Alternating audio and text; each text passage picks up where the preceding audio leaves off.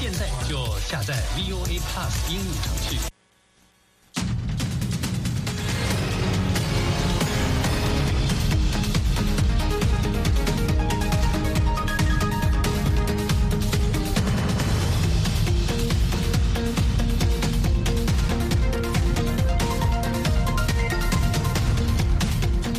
观众，大家好，我是卡拉，欢迎收看《美国观察》。美国印第安纳共和党籍州长霍尔科姆抵达台湾访问，周一将会见会见蔡英文总统。今天的节目中，我们共同关注。拜登总统八月二十一号从特拉华州与法国总统马克龙、德国总理肖尔茨、英国首相约翰逊通话。四位元首重申支持乌克兰面对俄罗斯侵略的自卫，同时讨论扎波罗热核电厂事宜，包括需要避免在电厂附近进行军事行动，以及尽快让国际原子能组织前往确保系统安全。在俄罗斯入侵乌克兰之后，在今年的三月，俄罗斯军队对扎波罗热核电站进行炮击。之后占领核电站，不过乌克兰的员工仍然留在岗位上维持核电站运转。四位领导人也讨论了持续中的伊朗核项目协商，增强在中东地区伙伴的支持，并且协力遏阻并限制伊朗在该地区的不稳定行动。伊朗与包括欧盟等国家上周针对伊朗核协议的修改版本的最后文本进行协商。伊朗的总统伊布拉辛莱西八月二十一号在记者会上说，在进行伊朗核协议协商之际，不会牺牲伊朗的国家权利。周日的早些时候，乌克兰南部城市尼科波尔遭到炮击，这里距离扎波罗热核电站不远。乌克兰总统泽连斯基警告说，当本周俄罗斯入侵乌克兰达到六个月之际，俄罗斯可能会试图做出特别残忍的事情。俄罗斯瞄准了乌克兰黑海主要港口和粮食出口中心敖德萨附近的地点，但对尼科波尔的轰炸尤其令人担忧。乌克兰地区州长瓦伦廷·雷兹尼琴科在电报消息应用程序上写道：“二十五枚炮弹击中了该市，一座工业设施起火，三千人断电。”扎波罗热核电站附近的战斗，以及周六对乌克兰南部城镇沃兹涅先斯克的导弹袭击，引发了全球领导人对核事故的担忧。周三，俄罗斯入侵乌克兰将近六个月，这一天也是乌克兰独立三十一周年纪念日。俄罗斯入侵乌克兰六个月以来，战争对全球的经济实体和经济运行造成巨大的打击已经显现出来。联合国贸发组织根据俄乌战事的局势，将今年的全球增长预期从百分之三点六降低到百分之二点六。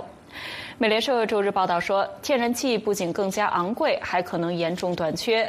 如果俄罗斯为报复制裁完全切断对欧洲的天然气供应，欧洲国家可能无法储备足够的天然气。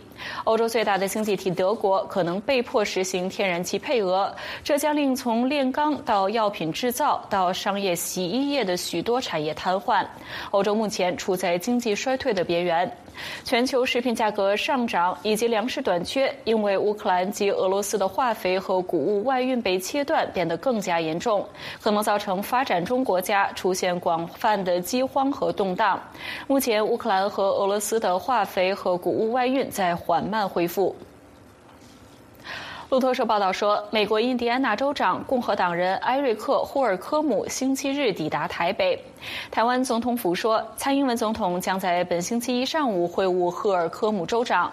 霍尔科姆州长说，他还将前往韩国进行访问。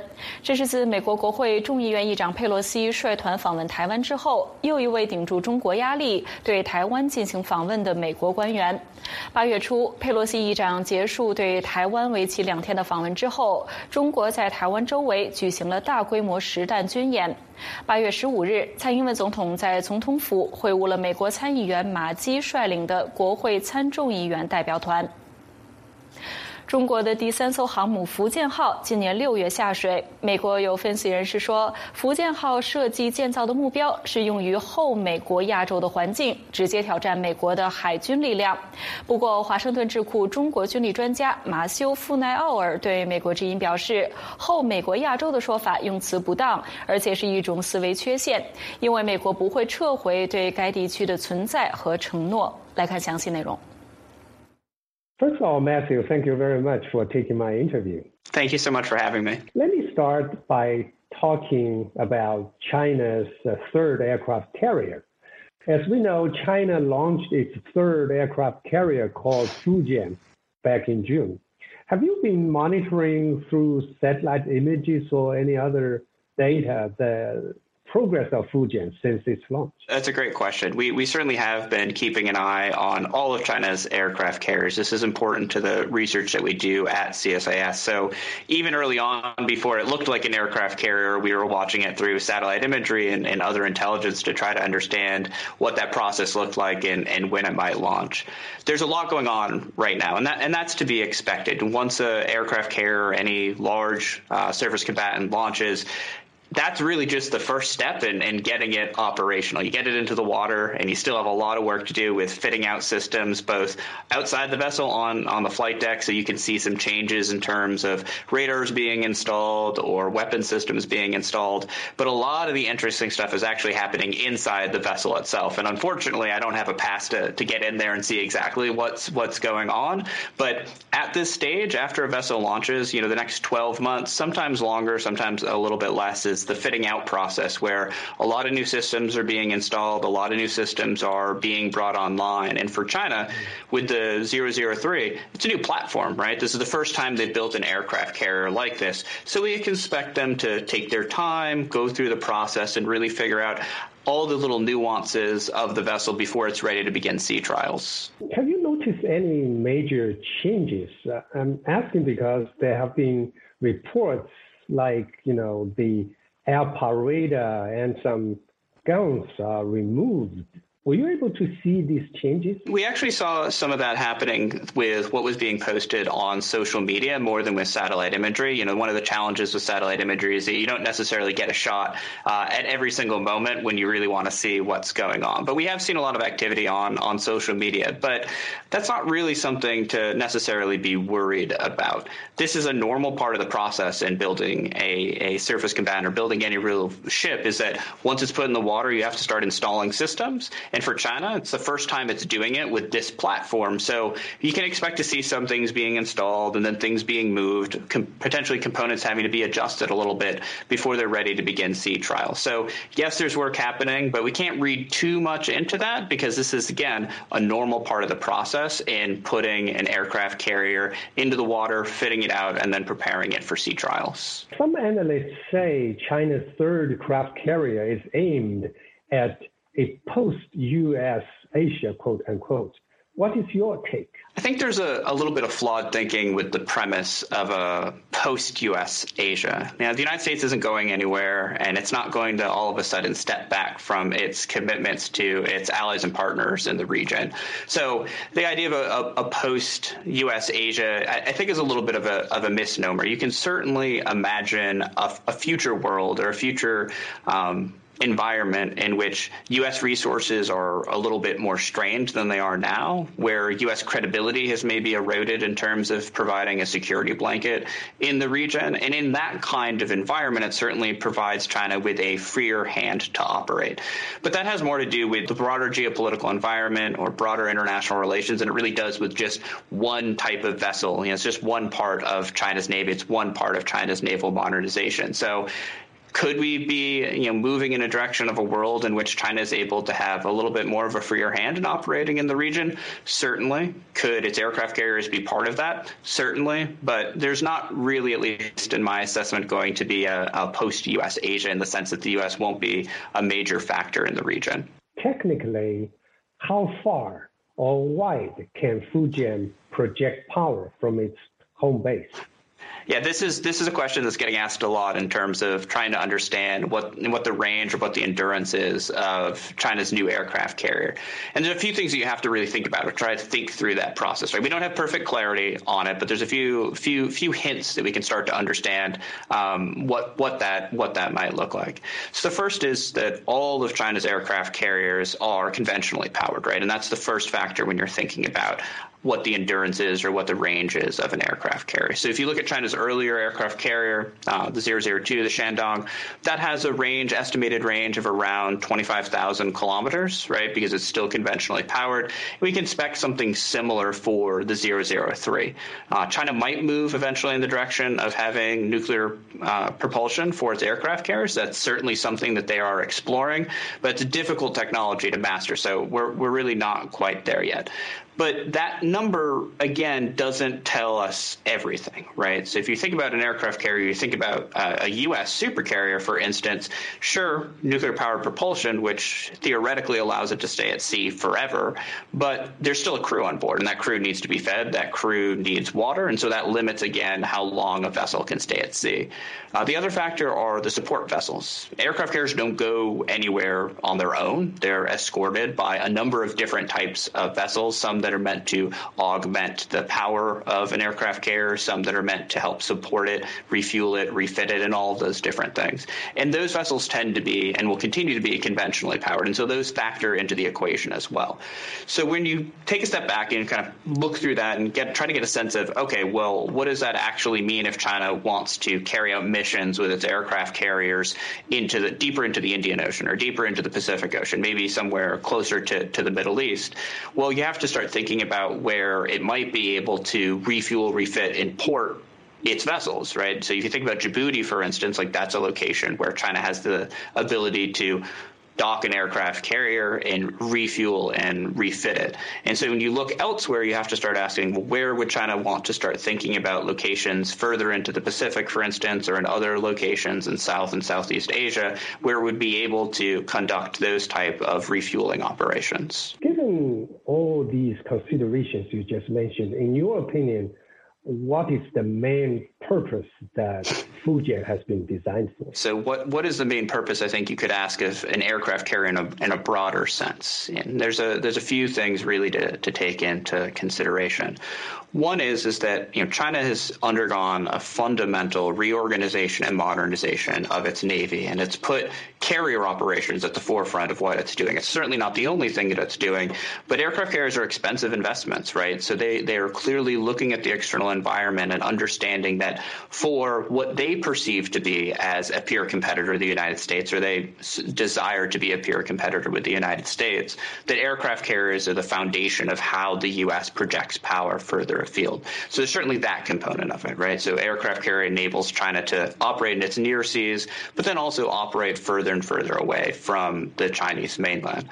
Now, what purpose it's going to be used for, that, that, that depends. The whole, the whole concept behind an aircraft carrier is that it's a flexible platform and it can be brought into any number of types of environments and execute any number of different types of missions. Those can range from humanitarian assistance and disaster relief to conducting airstrikes overseas. And I don't think we can fully understand how China might want to leverage its aircraft carriers in any capacity yet because it hasn't really gotten to that stage. But it's building its capability to have a flexible answer to different types of scenarios. So that part's a little bit hard to predict, but we do know that China seeks to exert itself in the region to be a, more of a power broker in the region, and aircraft carriers are a really important way that countries can go about doing that, especially when you think about smaller countries in the region that are used to seeing the U.S. as the sort of omnipresent force, the security blanket in the region. Having capable aircraft carriers allows China to begin to challenge that.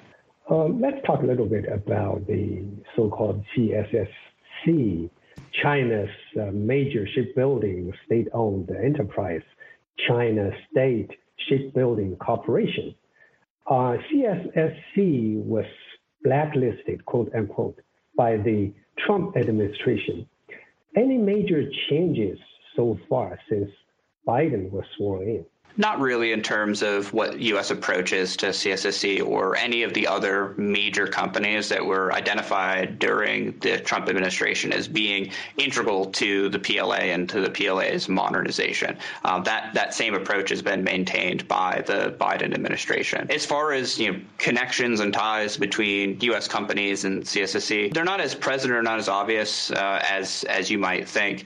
You know, the U.S. isn't a major player in the shipbuilding or the shipping industry industry, at least not the same way as a lot of Asian maritime powers are. So the most likely connection you'd see between CSSC directly with the U.S. would be a, a merchant vessel built by CSSC ferrying goods to, to a U.S. port.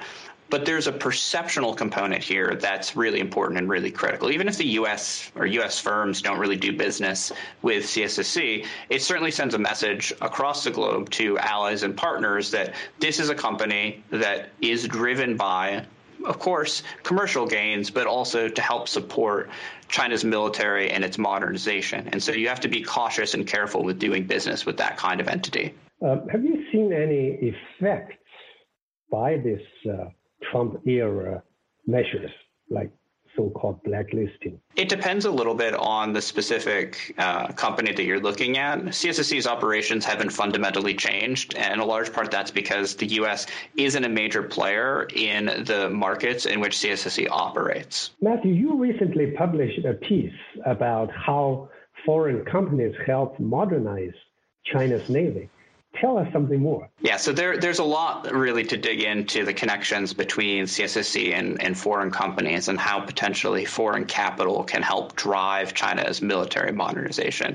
China is the leading ship the merchant shipbuilder in the world. So if you actually look at the industry, it's pretty condensed, and China you know, controls around 40% of that market. So just just have a thought, you know, think about the port of Los Angeles or think about any port that you've been to, and you have look at all the vessels that are out there that are ferrying goods back and forth. Around 40% of merchant vessels are built in China, and within that, 20% of them, or 20, 21, maybe 22% of them, are actually just built by CSSC. It's by far the largest shipbuilding company in the world in terms of tonnage of vessels produced, and they attract orders both domestically from Chinese shipping companies, but also from overseas shipping companies. And in a normal world in which you can fully understand and have full transparency into the operations of a company, that might not be all that much of a problem. But the issue with CSSC is that, and it's pretty bold in declaring this, it's it's a fundamental uh, player in China's military modernization. A lot of the most modern naval vessels that you see getting produced in China for the PLA. Those are getting built at CSSC controlled shipyards by CSSC subsidiaries. And at those same subsidiaries, you're seeing merchant ships being built again for the domestic market, but where our research really focuses is on foreign vessels that are also being built there. So the same companies, the same shipyards that are signing contracts with you know, Taiwan company or a company in France to build merchant vessels, they're also being tasked with constructing military vessels for the PLA. And that's where the challenge really lies is that we can't understand the capital flows between those two different sides of business. They're so blurred and they're purposely blurred. I mean, that's part of China's uh, standard operating procedures for this kind of industry. And so it raises these really important questions, these really um, compelling questions about the degree to which foreign capital is flowing into these companies and how that trickles into the military space. How does the CSSC represent the enormous risk China's uh, military civil fusion present to the security of the world. You know, I don't think CSC sees its activities in the military and the commercial space as being a risk. They actually actively promote that. If you look at their publicity, both CSSC, the parent company, and also the subsidiaries, look through their corporate filings, you look through their press releases, they actively promote that they are a player in the military space, that they're helping to drive military modernization forward in China, and that they're also active players in the commercial space space, building larger and larger and more capable and more capable merchant vessels for clients that are both domestic and international. It even goes a step further than that. But if you're a foreign company looking to do business uh, in China or looking to do business in the shipbuilding industry, it's certainly something that you have to take into account. In one of the satellite images you have researched, uh, Taiwan's Evergreen container ship is right next to China's aircraft carrier Fujian, or the so-called Type 003 and not just one, at least three. And uh, Evergreen container ships are also close to 055 and 052D destroyers. What information were you able to read through this image? Does the fact that Evergreen is buying merchant ships from China constitute any security risks? Yeah, so it's a really great question to understand. You know, we've observed evergreen vessels being built at Jiangnan near Chinese warships and, and what the implications of that really are. The first thing that I would express is that it's not a one off, right? This isn't just a one time, we saw one image where this was happening. We've actually been observing this type of behavior at Jiangnan in particular for over a year, where we've seen evergreen vessels being built in close proximity to Chinese warships. It's not just Taiwan. I don't want to just single them out, you know, Evergreen being a company based in Taiwan. We see other companies from Europe, Middle East, elsewhere and Asia also being part of a system in which you see dual use facilities being used to construct both military vessels and commercial vessels. And I'll, I'll just give a quick example of what I mean by that. So the dry dock where China put together its third aircraft carrier is the same dry dock where previously a container ship for the French, for a French company, was being constructed. And then once that uh, vessel was ready to be put into the water.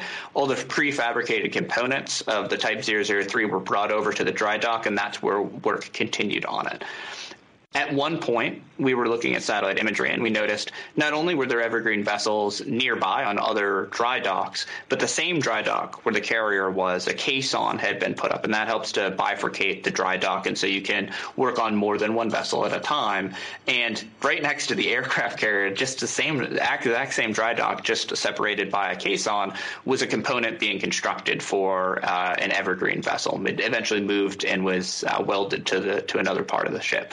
So so, what are the implications of that? Well, we, we know that this is an ongoing process at Chinese shipyards. And so, if you're a company based outside of China and you're thinking about doing business with China, you need to understand that the same facilities, the same fabrication halls, uh, in some cases, some of the same workers that might be working on your commercial vessel are also probably working on warships for the Chinese Navy. Now, if you're a company operating far away from China, if you're in Europe or maybe if you're in the Middle East, you might not necessarily see that as concerning. But for Taiwan, the risk is fairly acute, right? It's not that far away from Taiwan, and they have an ever present fear of what China might do or how it might leverage its military to coerce Taiwan into certain types of action. So, in my view, it poses a pretty significant security threat in terms of how businesses from Taiwan think about their relationship with firms in China? What should uh, international companies like Evergreen do to manage the risks if CSSC could provide better products at a lower price. So, you know, foreign companies have a, a, couple of options at least to think about here, and it's certainly not an, an easy challenge because when you're dealing with the shipbuilding industry, it's it's heavily concentrated in just a handful of companies, and those a lot of them had to be in China or they're in Japan or they're in, in South Korea. So you don't have a lot of options, and there's very much a capacity issue you have to deal with as well. Uh, major shipping companies are usually placing shipbuilding orders several years out, right, based on what their expectations are for what fleet size they fleet size they need for you know carrying out their operations. And so it's a challenge. There's no there's no easy answer here. But I think one step forward is to recognize that even if it appears as though you're doing business with a commercial entity in China, if it's involved in the shipbuilding industry, it probably has some ties to shipbuilding entities related to the PLA. And you need to ask whether or not you're comfortable with having that type of relationship. Again, you don't necessarily have a lot of options, but we're entering into a phase where the bottom line, right, the cost of the vessel itself or the revenue that you're trying to generate by putting more ships into the water can't be the only factor that you're thinking about when you're worrying about the broader geopolitical context. Um, companies, some companies and some industries can think that way, where the bottom line is really the only decision that they that they need to be concerned about. But broader national security interests come into play, and you know, the United States can't determine what companies are going to do around the globe. Um, but we can shed a light on these problematic connections and leave it to those countries and those companies to make a determination about what path they feel is necessary uh, to secure both their financial needs and their national security needs as well. What could the United States do to, like you said, to incentivize those uh, foreign companies to go to countries like Japan and South Korea instead of uh, China? The first step, and I think this is the first step we're seeing in a lot of different industries, is transparency and openness, right? So if you take a step away from just the shipbuilding industry and you think about uh, textiles, right, or you think about uh, agricultural goods coming from Xinjiang or solar PV coming from el- Xinjiang and, and elsewhere in China, the first step is making people aware of what the problem is and then trying to put in place an infrastructure where companies can make the right decisions based on their own guidelines of how they need to operate. Now, obviously, with the shipbuilding industry, we're not dealing with human rights abuses in the same way we are in other industries that we deal with in China, but there is this baggage that comes with working in the shipbuilding industry and leaning on China's shipbuilding largesse to fulfill your needs. So the United States needs can't all of a sudden you know wave a magic wand and solve the problem, but it can start the conversation.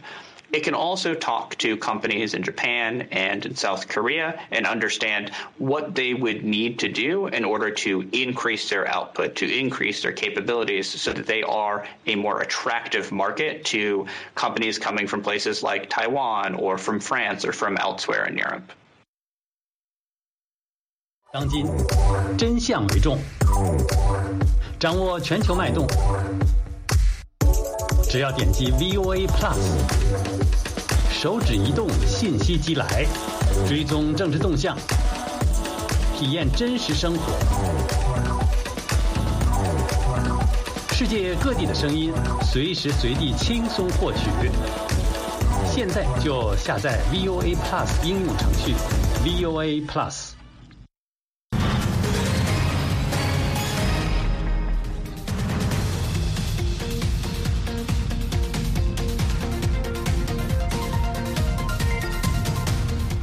欢迎继续收看《美国观察》。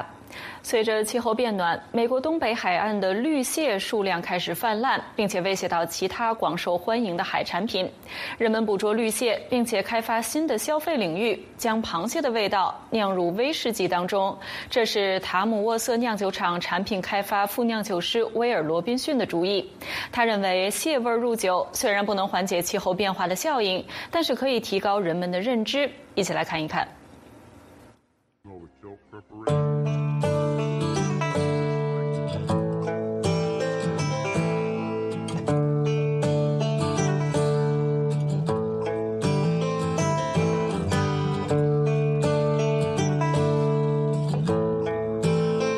Crab whiskey was my idea. Uh, I formerly worked as an environmental educator and was very familiar with the issues of invasive species. Um, I, uh, I, knew about the green crab issue on the coast. With ocean temperatures warming, uh, the estuaries are not freezing like they used to, and so these the crab numbers are becoming prolific, and they didn't in our ecosystem, so they uh, they they devour lots and lots of, of bivalves and other crabs such as uh, scallops and oysters, and they're damaging the uh, they're damaging the ecosystem for those type of uh, marine products.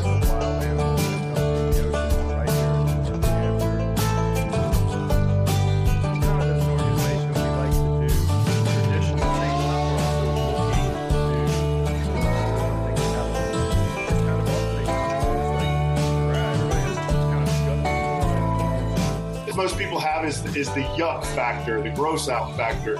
Um, however, once they smell and taste the whiskey, it totally changes their opinion. So part of it for me is expanding people's palate and their their um, you know their horizon on what they think. You know, it's it's always good to to not pass judgment before you try something.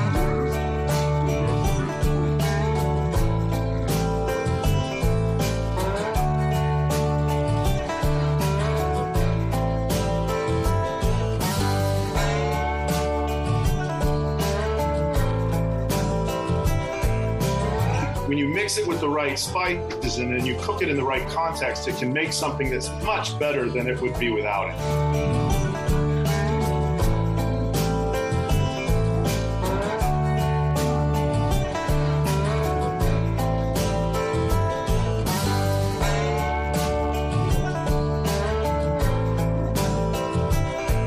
trying to bring awareness to the issue. Obviously, we're not going to put a dent in it with the amount that we use in our whiskey, but we can bring awareness to, um, the, uh, that it is an issue.